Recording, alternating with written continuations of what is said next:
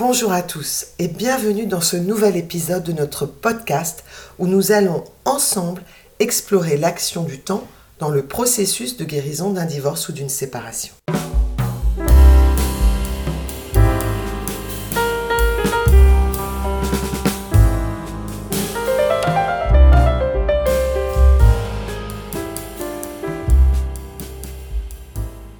Je suis ravie de vous accompagner dans ce voyage de transformation personnelle, même si pour le moment, vous ne voyez pas le bout du tunnel, que vous croulez sous les ennuis et les conséquences des mauvaises décisions. Mais rassurez-vous, vous êtes au bon endroit pour sortir des soucis. Je suis Sandrine Merci et la preuve vivante qu'il y a un bel après. Il y a quelques années, alors que je vivais aussi une rupture difficile que violente, alors que j'étais au cent millième dessous, j'ai choisi de m'entourer pour remonter la pente et embrasser la vie de mes rêves. Après des années de recherche, de formation, j'ai la chance d'accompagner en francophonie européenne des hommes et des femmes qui souhaitent reprendre le contrôle de leur vie lors d'un divorce ou d'une séparation et surtout sortir rapidement la tête de l'eau.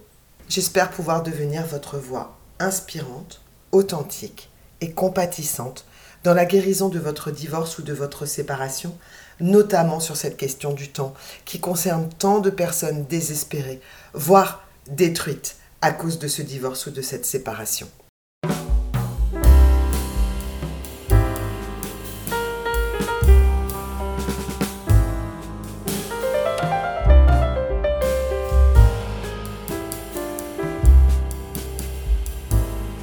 Savez-vous que le divorce ou la séparation est la deuxième cause de traumatisme après le deuil.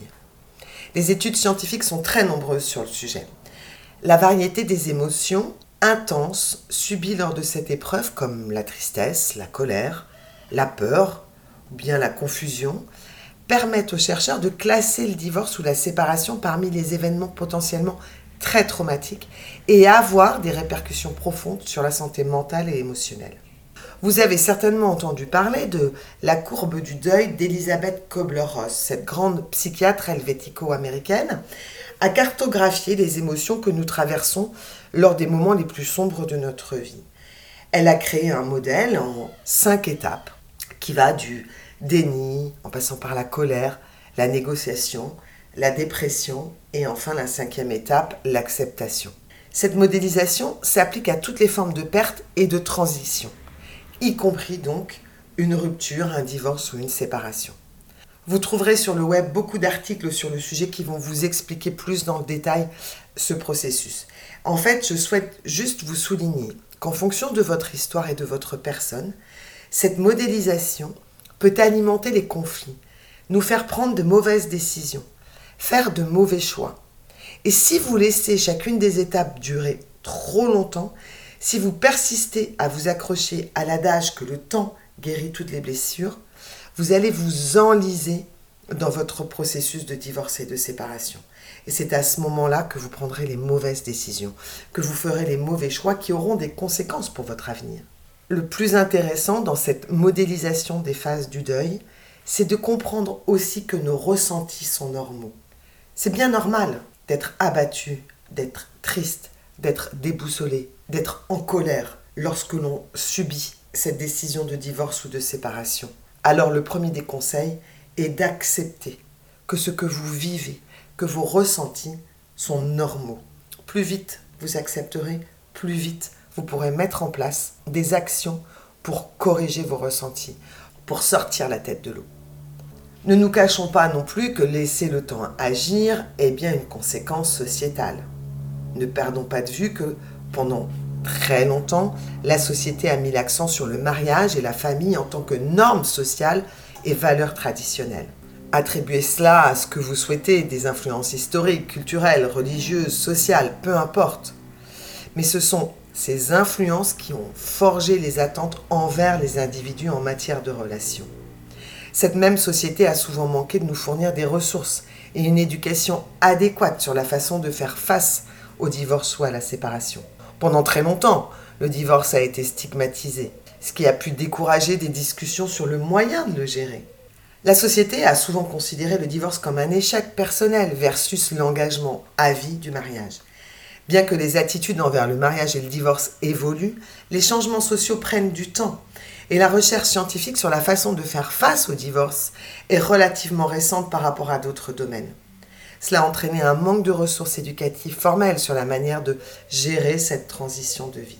Et c'est certainement pour cette raison première que vous êtes démunis face à cette épreuve. Vous ne savez pas.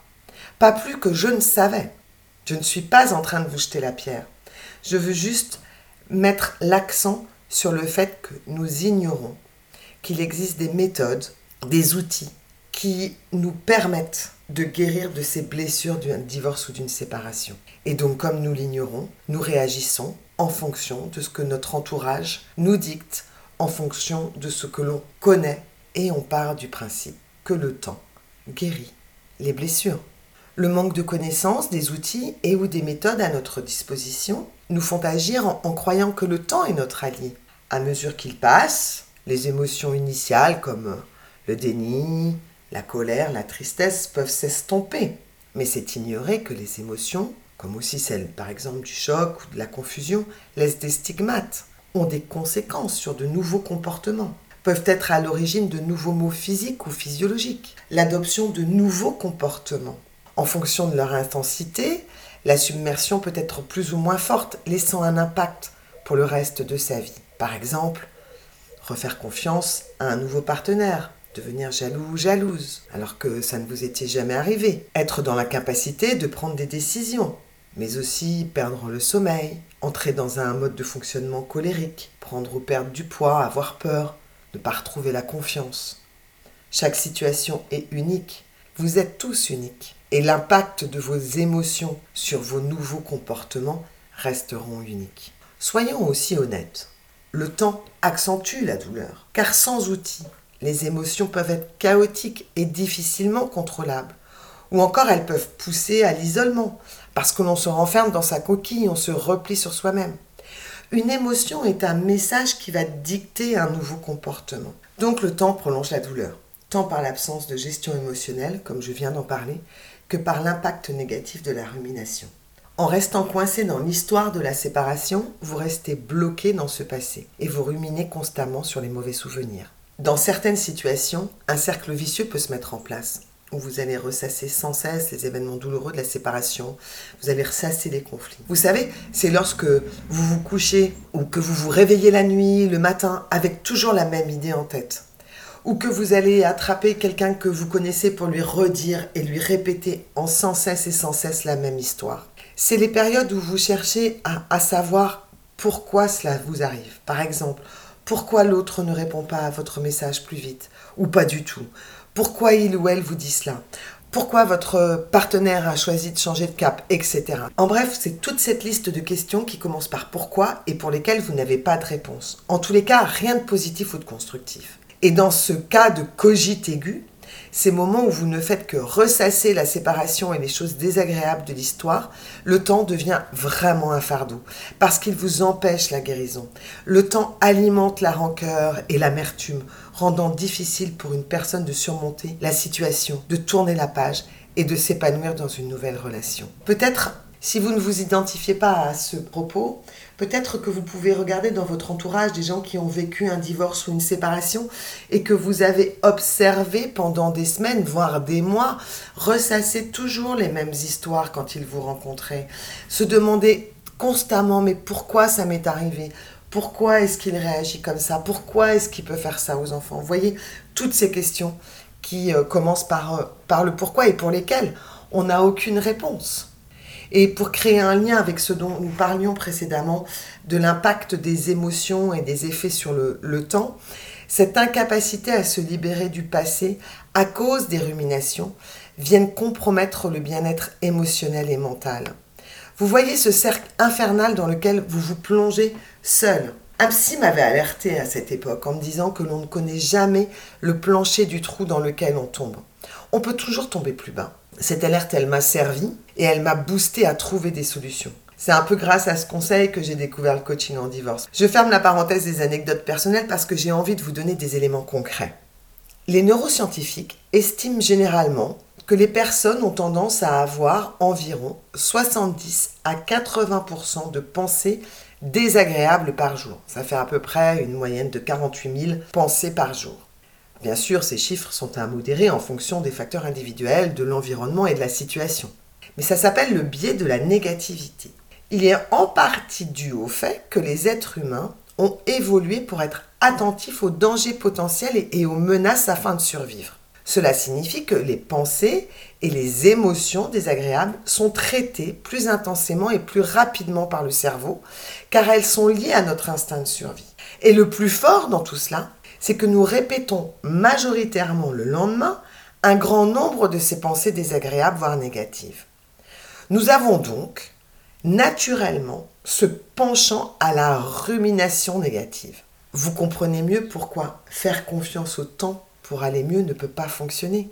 Le facteur temps va également exacerber les comparaisons. En premier lieu, les comparaisons avec votre entourage, où vous chercherez des gens qui se sont remis, attention, qui semblent s'être remis plus vite que vous, ou ceux qui ont trouvé un nouveau partenaire dans un temps record. Bref, tous ceux pour lesquels il semble que la vie se soit remise sur les bons rails bien plus vite que pour vous et surtout bien mieux. Cette comparaison, elle est aussi valable avec votre ex-partenaire. Merci les réseaux sociaux, parce que vous allez voir des images où il semblerait qu'il euh, retrouverait quelqu'un plus vite que vous, qu'il présenterait rapidement aux enfants, qu'il passerait des bons moments avec cette personne, qu'il partirait en vacances, etc., etc. Tout à chacun, nous avons tendance, dans ces situations difficiles, à regarder si l'herbe n'est pas plus verte chez le voisin et à nous comparer au bonheur affiché des autres. Les comparaisons nous enferment dans une vision étroite du réel de la situation. Se comparer à d'autres crée un sentiment d'échec chez ceux qui prennent plus de temps pour guérir, en négligeant le vrai sens de la guérison. Les comparaisons nous distraient de notre processus pour aller mieux. Chaque personne a ses propres étapes personnelles à franchir. Et les comparaisons nous détournent ou détournent notre attention de ce qui est vraiment important, notre propre chemin. Si je devais ajouter un dernier mot, les comparaisons ne sont pas un indicateur fiable de la guérison après un divorce. Il est essentiel de se concentrer sur nos propres besoins et notre propre cheminement. Et puis rappelez-vous des chiffres ahurissants sur le nombre de pensées négatives que nous déployons chaque jour. Ne croyez-vous pas qu'il faut casser ce moule? Car la comparaison est le terreau fertile des pensées négatives. Comme avec le temps, on croit avancer dans notre processus de guérison, ce facteur temps implique un autre piège, celui de la consolidation d'habitudes négatives. Par exemple, rester isolé, ne pas prendre soin de sa santé émotionnelle ou psychique, on en a déjà parlé, ne pas prendre soin de sa santé physique ou adopter des comportements compulsifs comme le shopping, l'alcool, le tabac, la drogue, le sexe à outrance et ignorer les opportunités de croissance personnelle. Inconsciemment, nous nous plongeons dans de nouvelles habitudes ou des nouvelles routines si vous préférez, que l'on croit confortables et qui empêchent la guérison réelle, voire vous maintiennent dans la douleur. Enfin, le temps peut accentuer la pression sociale. C'est-à-dire que la société peut avoir des attentes non réalistes sur la rapidité avec laquelle une personne devrait se remettre d'un divorce ou d'une séparation, ajoutant une pression et augmentant le sentiment d'échec. Ainsi, le, temps devient une source d'anxiété supplémentaire, renforçant le sentiment de ne pas être à la hauteur, retardant le processus de guérison, car la personne, elle essaye de suivre un calendrier qui ne correspond pas nécessairement à son propre rythme. Cette pression, elle peut aussi s'exercer au sein de votre entreprise, où une tolérance sera peut-être acceptée au début sur vos manques de performance, sur euh, votre euh, baisse de résultats, sur euh, votre manque de concentration, sur votre absentéisme. Mais la tolérance, elle a ses limites. Et sa limite, c'est une limite de temps. Et elle ne sera certainement pas la même entre vous et vos supérieurs ou votre employeur. Le temps devient donc un accélérateur des difficultés professionnelles, pouvant aller jusqu'à un licenciement. Et pendant tout ce temps, si vous me permettez ce clin d'œil, que se passe-t-il dans votre quotidien? En négligeant sa guérison, en faisant confiance au temps, vous allez accumuler du stress. Vous affecterez votre confiance en vous, ainsi que les relations avec les autres. Cela peut inclure vos enfants, votre famille proche, certains de vos amis. Vous allez vous déconnecter de votre entourage parce qu'il se lassera du temps que vous prenez à vous remettre ou trouvera que vous n'êtes plus dans le mouvement de la vie. C'est peut-être là que votre collègue aussi cessera de, de couvrir vos absences, vos oublis, vos manques de résultats. Et vous voyez cette boucle infernale, elle se met en place en vous entraînant vers le bas. Rappelez-vous, nous ne connaissons jamais le fond. C'est aussi une période où vous ne prendrez pas les bonnes décisions. Vous me direz que dans le quotidien, ce n'est pas si grave. Et peut-être que vous avez raison, si vous avez assez d'énergie pour corriger les erreurs de vos mauvaises décisions. Nous savons tous qu'une des difficultés principales dans les situations de divorce ou de séparation, c'est le nombre de choix auxquels vous faites face et la tonne de décisions que vous devez prendre. Alors, enseveli sous les conséquences du temps, peut-être allez-vous vous tromper dans les choix de la procédure de divorce. Peut-être ne serez-vous pas choisir les options que votre avocat vous proposera. Peut-être irez-vous jusqu'à confier la prise de décision à d'autres. Il arrivera aussi peut-être un moment où vous jetterez l'éponge. Et tant pis pour les conséquences. Quelle que soit votre situation, les conséquences de laisser le temps faire sur vos propres choix sont fondamentales. Cela me rappelle un, témoignage d'une femme lors d'une séance de dédicace de mes livres. Et je souhaite de tout cœur que vous ne vous retrouviez jamais dans cette situation. me dit, oh là là, moi j'en ai plus besoin de tout ça. C'était il y a des années. Bon, très bien, et puis de fil en aiguille, on engage un peu la conversation. Et d'un coup d'un seul, elle s'effondre en pleurs. Pour me dire qu'en fait, elle n'avait pas la vie amoureuse qu'elle souhaitait. Son nouveau mari n'était pas si chouette. Et puis elle s'était fâchée avec ses enfants. Elle avait plus d'amis, ou en tous les cas, plus les bons amis qu'elle avait lors de son premier mariage, parce que elle a fait le diagnostic elle-même. Les gens se sont essoufflés d'entendre ressasser tout le temps ces histoires. Tout ça a affecté énormément sa vie. Donc elle a fait une dépression. Elle a perdu son travail et aujourd'hui elle est en invalidité. Alors vous voyez, l'effet du temps et de ne pas prendre des mesures ont des conséquences, même si je souhaite de tout cœur, et c'est les raisons de ce podcast, que jamais vous ne vous retrouviez dans la situation de cette femme. Alors, si nous envisagions des approches différentes pour aborder la guérison après un divorce ou une séparation, plutôt que de simplement fuir la douleur, que diriez-vous de l'embrasser? Que diriez-vous de comprendre vos émotions? Apprendre de vos expériences et de grandir en tant qu'individu? Que pensez-vous d'explorer de nouveaux horizons, acquérir de nouvelles compétences? Ou même entreprendre un voyage pour redéfinir votre identité post-séparation, plutôt que de laisser le temps faire son affaire, ou devrais-je dire sa mauvaise affaire? Les neuroscientifiques nous disent que le cerveau a une plasticité incroyable, capable de se remodeler en fonction des expériences vécues. Cependant, le simple passage du temps ne suffit pas. Des recherches montrent que les interventions conscientes et ciblées, telles que la thérapie, la méditation, la pleine conscience, sont souvent nécessaires pour faciliter la guérison. En fin de compte, le temps est un élément de la guérison dans le simple sens qu'il permet de maturer son changement. Le temps offre l'occasion de mûrir cette transition de vie. Il permet de prendre du recul, de gagner en compréhension. Cependant, pour une guérison durable, il faut plus que simplement laisser le temps s'écouler. Plutôt que d'attendre passivement que les choses s'améliorent, nous pouvons choisir d'être acteurs de notre propre guérison. Le véritable changement, l'atteinte de son propre épanouissement post-divorce ou séparation, résulteront des actions intentionnelles que vous poserez. Des clés qui ouvrent la porte à une transformation significative. Plutôt que de simplement attendre que les choses s'arrangent d'elles-mêmes, nous pouvons choisir d'être acteurs de notre propre guérison nous pouvons trouver le chemin vers la guérison et la croissance après un divorce ou une séparation. Lorsque le temps est couplé à ces actions, la guérison devient une réalité tangible. Au lieu de subir passivement les effets du temps, nous avons le pouvoir de choisir notre réaction et de surmonter activement les défis du divorce, de transformer la douleur en opportunité et de trouver une croissance personnelle authentique. Donc, en prenant des mesures pour gérer vos émotions, en recherchant du soutien auprès de thérapeutes, de coachs, de médiateurs, en cultivant de nouvelles perspectives, en faisant des recherches de lecture, vous pourrez transformer l'expérience du divorce en une opportunité de croissance et de transformation personnelle. C'est ainsi et seulement ainsi nous pouvons véritablement prendre en main notre guérison et créer un avenir épanoui après un divorce ou une séparation. Sans mauvais jeu de mots, merci d'avoir pris le temps d'écouter cet épisode. Restez à l'écoute pour de nouvelles discussions, interviews et conseils pratiques qui vous aideront à transformer votre expérience de divorce, de séparation en une étape positive de votre vie. Nous nous retrouvons chaque premier et troisième jeudi du mois pour créer une aventure passionnante où nous explorons les clés du succès pour surmonter et réussir votre divorce ou votre séparation. Je vous donne rendez-vous très vite dans un prochain épisode. Merci de nous avoir rejoints dans ce voyage de découverte et d'apprentissage.